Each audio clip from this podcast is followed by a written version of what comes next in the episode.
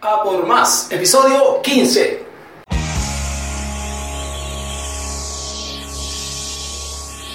Desde Santiago de Chile para todo el mundo, www.felipetelchile.com presenta A por más, el podcast, con Felipe, el encardinador de ideas.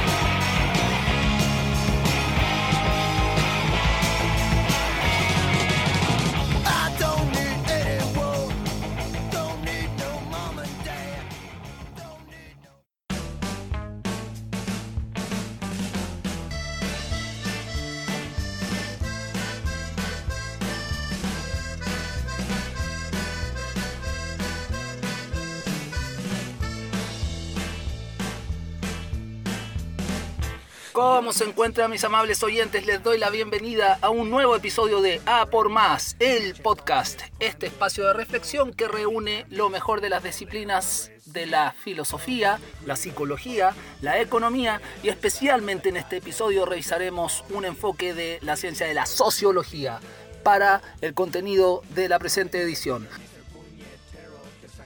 Yo soy Felipe Datviller de felipedatviller.com, consultor en estrategia corporativa y de negocios.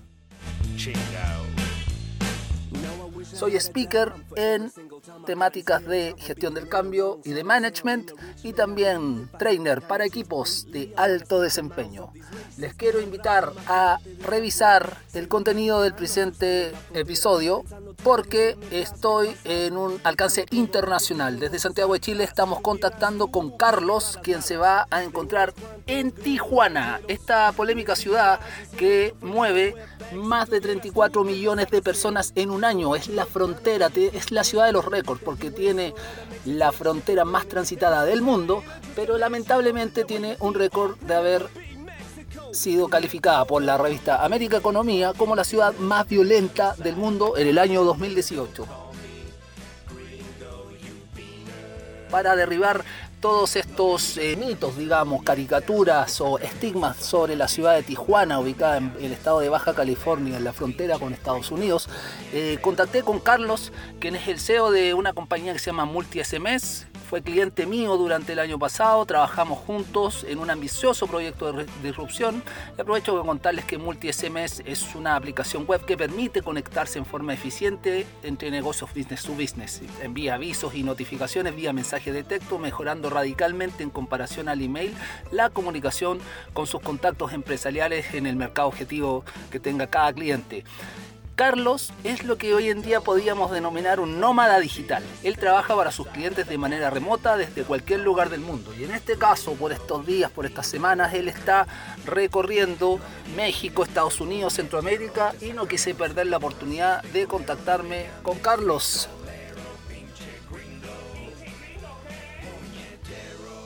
Y bien, ¿qué les parece si ya vamos entrando en materia para escuchar esta entretenida entrevista que nos concedió Carlos contándonos sus experiencias en Tijuana? Vamos a por ello, vamos a por más.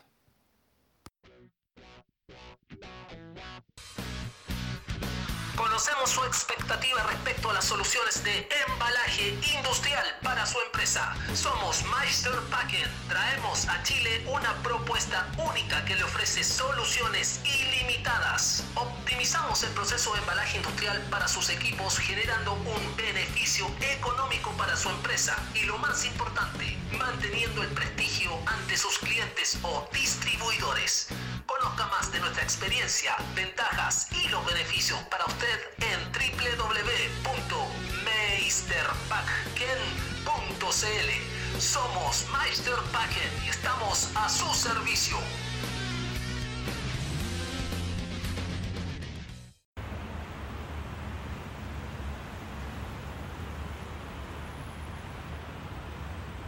¿Cuánto quiere ese coyote? ¡Diez mil pesos! ¿Para todos? No, jefe, para cada uno. Pinche coyote ladrón. Hay que joder al güey. Y bien, amables oyentes, como ya les había adelantado, tengo al otro lado de la línea y a muchísimos kilómetros de distancia, millas de vuelo y millas marinas, a mi amigo Carlos, que se encuentra en la ciudad de Tijuana. ¿Qué pensamos cuando hablamos de Tijuana? parece que la realidad es un poco diferente. Carlos, un gusto escucharte, ¿cómo estás? Gracias, compadre. Mira, sí, la verdad, un viaje bastante largo, cerca de 40 horas para llegar desde Santiago de Chile hasta acá, hasta Tijuana, con una escala en Lima primero, luego una escala un poco más larga de 6 horas en, el, en El Salvador, y luego en México, una escala de unas 6, 7 horas en Ciudad de México, para luego de un vuelo de 2, 3 horas llegar aquí a, a Tijuana. Viajaste más que Cristóbal Colón. Sí, sí, sí, un poquito más. No, pero eh, Tijuana nos recibe ahora con un cielo despejado, algo similar a Viña del Mar por allá, se abrió por fin. Y, y bueno, estoy parado aquí justo frente a la, a la border, a la famosa reja. ¿ya? Estoy entre la reja y, el, y la Plaza de Toros de Tijuana, en lo que se llama el Parque de la Amistad. Eso es en la costa, de- para, para quienes no estén familiarizados con el mapa, estamos en la costa pacífico del extremo norte de México y, el extremo norte. Y estás en la reja que da en la costa, es decir, es esta reja que alguno podría verlo por Google Street View, esta que pasa desde la parte continental y a unos metros adentrados incluso hasta el Océano Pacífico. Exacto. Igual son, son pocos metros, podríamos decir que es una cuadra y media, unos 100, 100 metros yo creo. Para que nadie se pase nadando por si quisiera. Yo creo que si quisiera se podría. Tengo entendido que hay gente que lo, lo ha intentado. Ahora se ve bastante peligroso por el oleaje. En este minuto estás ahí. Exacto. Y al otro lado de la reja de esta border, ¿se ven lo- los border patrol de, de los Estados Unidos? Exacto, mira acá, incluso pasar por aquí frente el- lo que se llama el CDP, que es la Policía Fronteriza de Estados Unidos. Y lo estás viendo a- a- a simple vista. Sí, sí, es como una reja, digamos. Están de aquí unos 20 metros. Para, para nosotros, que alguien que, que viene de Chile, por ejemplo, es bien, es bien distinto esto, porque no, no, no se logra entender. Habría que estar aquí para dimensionar el, el hecho de que estiras la mano y ya estás en otro país. Estamos nosotros acostumbrados a otro tipo de, de fronteras, algo un poco más anchas, ¿ya? Pero incluso mira aquí al frente hay algunos gringos que miran, yo los miro, nos tomamos fotos mutuas y nada, aquí estamos. Pasa a ser por lo controversial que, resulta, eh, sobre todo hoy en día, en los últimos meses, con lo de la caravana migrante y las políticas del gobierno de Estados Unidos. Esto pasa a ser un punto casi turístico por lo controversial que significa estar en esos metros de tierra. Claro, es que en el fondo eso es, esto es un, un punto turístico.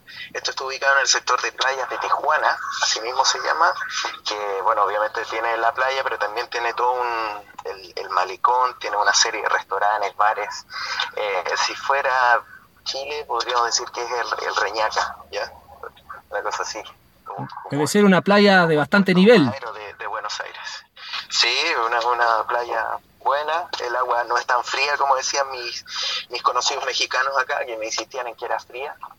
Eh, Pero claro, tú metes el pie y no, no te duele el hueso, así que yo no, no la considero para nada fría. Por experiencia, y tú como chileno, yo como chileno y nuestra amable audiencia que nos está escuchando en nuestros países, mi opinión por experiencia y comparativa, creo que ningún agua es tan fría como, eh, al menos en Latinoamérica, como el agua de Chile. No, por supuesto, así que esto ya me empieza a dar una idea de cómo van a ser las playas en, en California. No hay que olvidar que esta parte de México se llama Baja California. Ese es el Estado de México. El, el bracito, exacto, es el, el bracito que tiene México. Si, si, si me fuera por aquí caminando por la playa, llego a, a San Diego.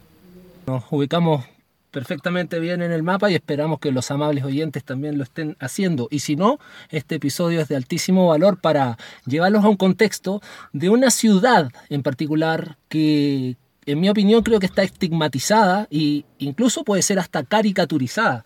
De fondo te voy a poner una canción que a mí me encanta, que es de Gilby Clark, el ex guitarrista de Guns N' Roses en su en su carrera solística eh, lanzó un single que se llama Tijuana Yale y es la típica historia del gringo loco que baja probablemente desde San Diego a tomarse unos tequilas, a irse parranda y se vuelven locos en Tijuana y cayó preso. Así que por ahí la vamos a estar escuchando en este minuto de fondo. Eh, pero lo- a lo que me refiero con eso es que hay una caricatura, hay un estigma y lo que queremos hacer, como siempre lo hemos hecho en A por Más, investigando el fenómeno sociológico, es derribar algunos mitos y para eso, Carlos, yo te agradezco estar acá con nosotros, que ya llevas una semana viviendo en Tijuana y por lo tanto me puedes comentar ampliamente qué hay de una noticia que leí eh, coincidentemente la semana pasada en una mm, edición de la revista América Economía, situando a Tijuana como la ciudad más violenta del mundo en el año pasado, en el año 2018, y seguida eh, pues, después por otras ciudades latinoamericanas. Es decir, si me dejo guiar por esa información de la revista América Economía, estoy conversando con alguien que en este minuto está parado en la ciudad más violenta del mundo. ¿Qué me puedes decir al respecto? Eh, sí, tal como lo comentas tú, aquí también se sabe, eso se, se ha comentado bastante, el tema ese del, del ranking. Yo lo encuentro lamentable, aunque tiempo atrás, hace algunos años también estuve en San Pedro Sula, cuando San Pedro era la, la ciudad más violenta. Y lo que pasa es que hay, que hay que tener bastante claro, Tijuana es una ciudad grande, de más de 2 millones de habitantes, ¿ya? Tijuana, por el hecho de ser una plaza, una, una plaza, digamos, una, una ciudad grande, importante aquí en México, y por el hecho también de recibir tanto turismo de Estados Unidos, mueve mucho dinero. ¿ya? Esta ciudad tuvo su auge cuando Estados Unidos tuvo su ley seca. ¿ya? Por lo mismo es que todos los gringos pasaban por aquí, se comenta que Al Capone incluso venía aquí a, a pasarla bien, a carretear, ¿no? A Tijuana, claro, porque era lo que tenían más cerca. Pasaron las décadas, pasaron lo- los años y ha- habían dos carteles, dos carteles. Uno de ellos es el de Sinaloa, que, que se, se peleaba en esta ciudad. Y por eso es que han habido tantas muertes. Más que nada, la gente que, los que mueren son, eh, son los que están metidos en el tema del narco. ¿ya? No se trata de que tú vayas por la calle, hayan balaceras, no. Incluso como turista, al contrario, te tienden más a, cuidar que a, que a, atacar, digamos, ¿sí o ¿no? La gente sumamente amable, todo muy normal por acá, tal como cualquier ciudad turística. Incluso llama la atención la amabilidad de la gente. Eso también se puede ver, por ejemplo, si seguimos eh, tomando en cuenta el, el, esti- el estigma que se tiene sobre Tijuana, típico que uno lo ve en las películas gringas, ¿no? De que vienen los gringos, se vuelven locos, caen presos, claro caen presos porque ellos vienen con la idea de que es una- un pueblo sin ley, de partida pueblo no es, es bastante grande, y, aquí sí hay ley, entonces si te metes en problemas, si andas con drogas, te va a caer la policía tal como en cualquier otra parte. Además de, todas estas noticias eh, de los índices de violencia, está muy relacionado con marginalidad que, se produce como una externalidad negativa de estos ríos de dinero que circulan entre Estados Unidos y, y esta frontera con México, ya sean dineros de, fuentes lícitas como el turismo, el intercambio comercial, internacional me refiero, o también como bien mencionaste tú, el, el tráfico de drogas. Eh, he analizado en forma paralela, y, aprovecho a preguntarte si tú en situ lo estás viendo, eh, el fenómeno que se, que se produce en una zona de Tijuana que es eh, donde hay un canal, el río, que es llamado El Bordo, donde muchos inmigrantes, al ser deportados, quedan estancados en esta zona y sin tener eh, relación con sus familias, que probablemente son de muy el interior de, de México, no todos son de Tijuana, lógicamente, al estar desamparados empiezan a hacer estos núcleos y en estos núcleos hay mucha drogadicción y caen en las garras de la drogadicción y empiezan a pulular en esa zona y al final del día quedan lejos de sus familias, en sus pueblos originarios, muy lejos de Tijuana, y también no quedan con ninguna posibilidad de cruzar la frontera por la falta de documentación, y si no, al contrario, quedan atrapados en una espiral de drogadicción y marginalidad. ¿Eso es evidente es, o es la población que es casi invisibilizada en Tijuana? ¿Cómo, cómo lo percibes tú estando allá? Yo lo, yo lo definiría como algo un poco invisible, la verdad. Cuando tú andas por el centro es como cualquier ciudad turística. Buenos restaurantes, buenos bares, buen, buenos carros, todo bien. Ahora, de que está, está. el, el tema del bordo eh, y es bastante lamentable la, la situación de algunas de esas personas. Lo que pasa es que hay que entender también de que eh, la gente que vive acá en, en la frontera, si bien puede tener nacionalidad mexicana, eh, no es eh, tiene mucha influencia de, Estados Unidos también, al igual que muchos estadounidenses que tienen influencia mexicana. Hay familias que están compartidas en ambas partes, hay gente que, que vive aquí en Tijuana, pero también tiene su casa comprada en San Diego y viene por el fin de semana. Al revés, hay gente también que tiene auto en San Diego, auto en Tijuana y trabaja en una u otra parte. Hay que pensar también de que hay 180 mil personas que pasan diariamente de un lado a otro. Entonces, eh, bueno, derivado de las nuevas políticas de Trump, es de que, por ejemplo, si tú llevas 20 años, y he, he conocido varios casos así, eh, 20 años viviendo ya en Estados Unidos, vale decir, eres, entre comillas, legal, o sea, llevas harto tiempo y tenías, no sé, una multa por eh, mal estacionado hace 15 años y nunca la pagaste, eso ya es motivo para que te deporten. Si te fijas, si es discriminación, claramente es discriminación. Y desgraciadamente esa gente, si bien parecen mexicanos, obvio, eh, o sea, pasan 100% por mexicanos, muchos eh, no hablan ni siquiera español. Y son deportados, claro, los ponen aquí en México, pero en el fondo este ya no es su país, porque cuando tú llevas 20, 30 años, tu país es es otro.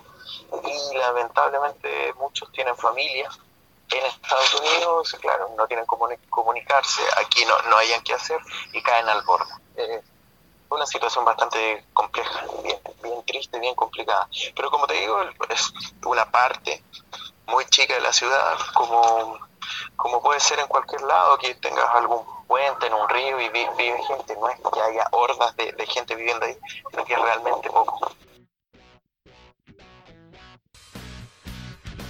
Conocemos su expectativa respecto a las soluciones de embalaje industrial para su empresa. Somos Meister Packen. Traemos a Chile una propuesta única que le ofrece soluciones ilimitadas. Optimizamos el proceso de embalaje industrial para sus equipos generando un beneficio económico para su empresa y lo más importante, manteniendo el prestigio ante sus clientes o distribuidores.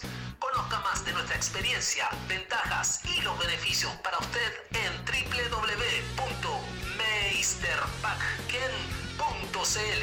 Somos Meister Packen y estamos a su servicio.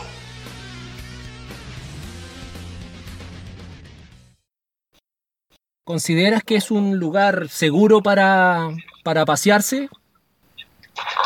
Sí, aquí en Tijuana sí, el bordo obviamente no, pero el bordo queda lejos de acá. Pero sí, Tijuana sí, siempre y cuando te, te sepas manejar en la zona turística, como, como en cualquier ciudad grande.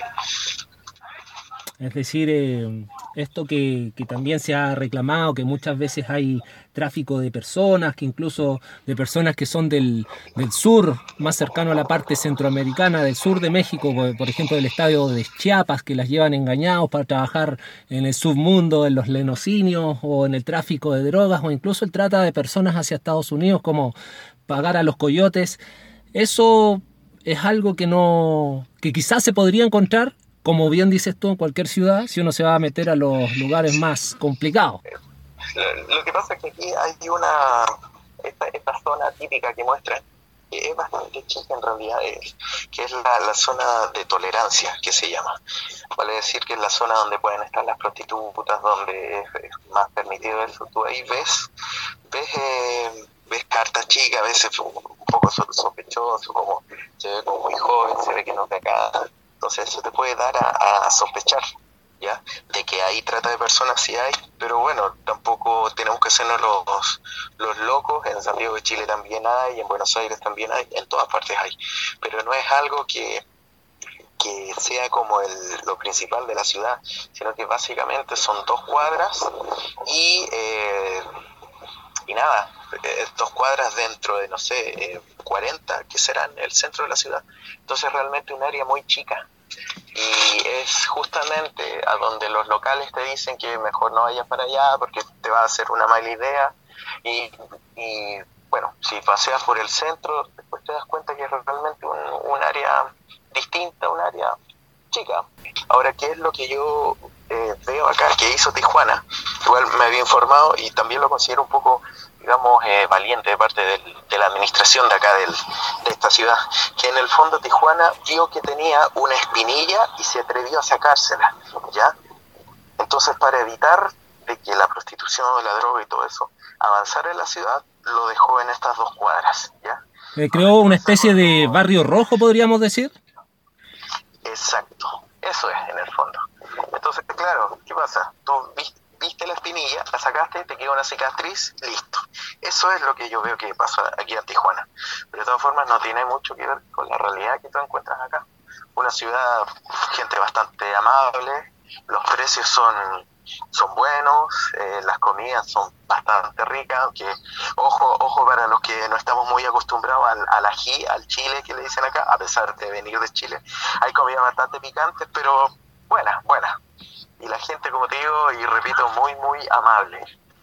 Buenísimo, es decir, me imagino que todo ha sido experiencias gratas esta semana de estadía en Tijuana.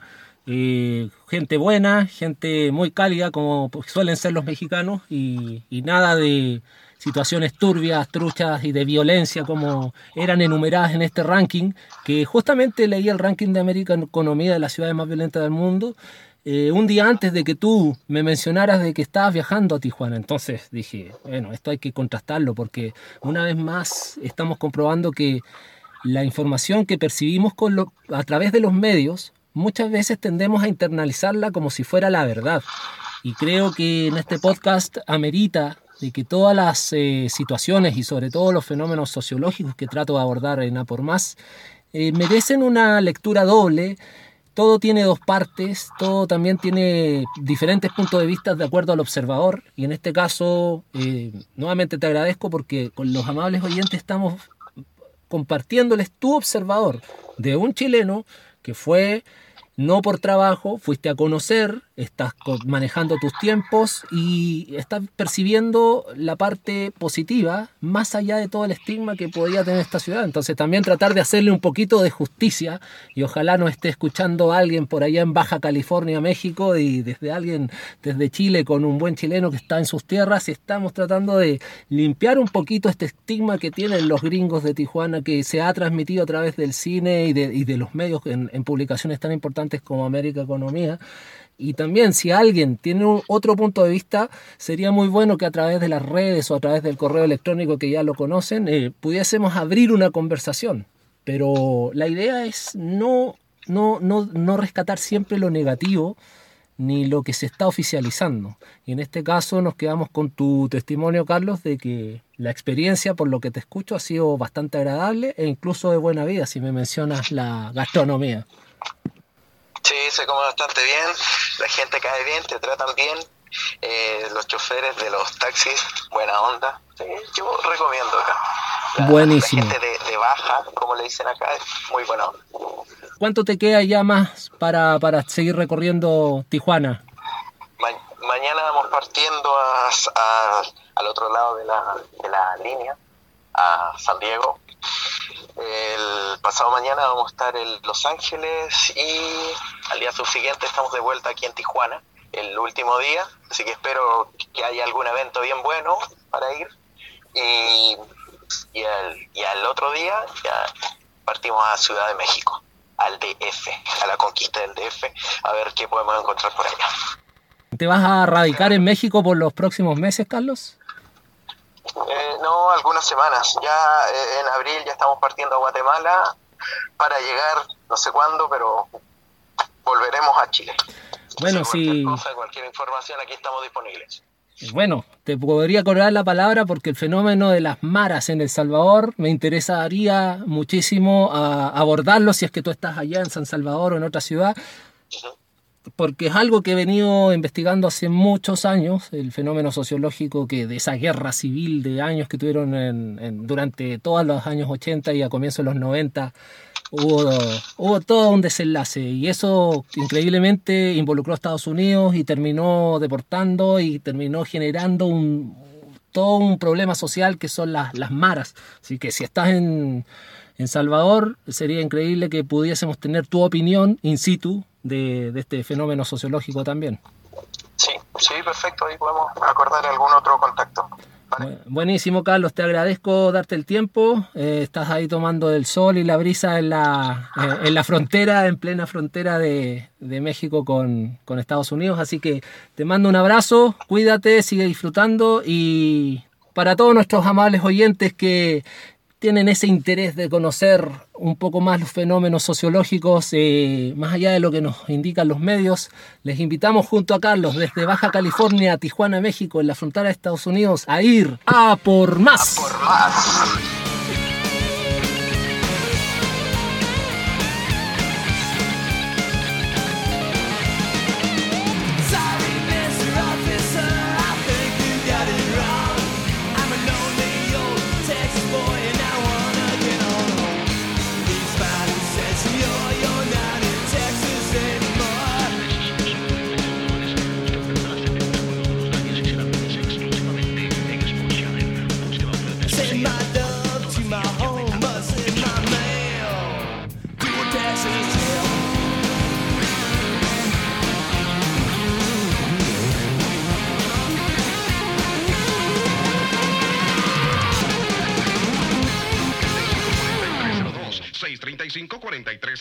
No le dan trabajo porque está muy joven o muy viejo. No se preocupe.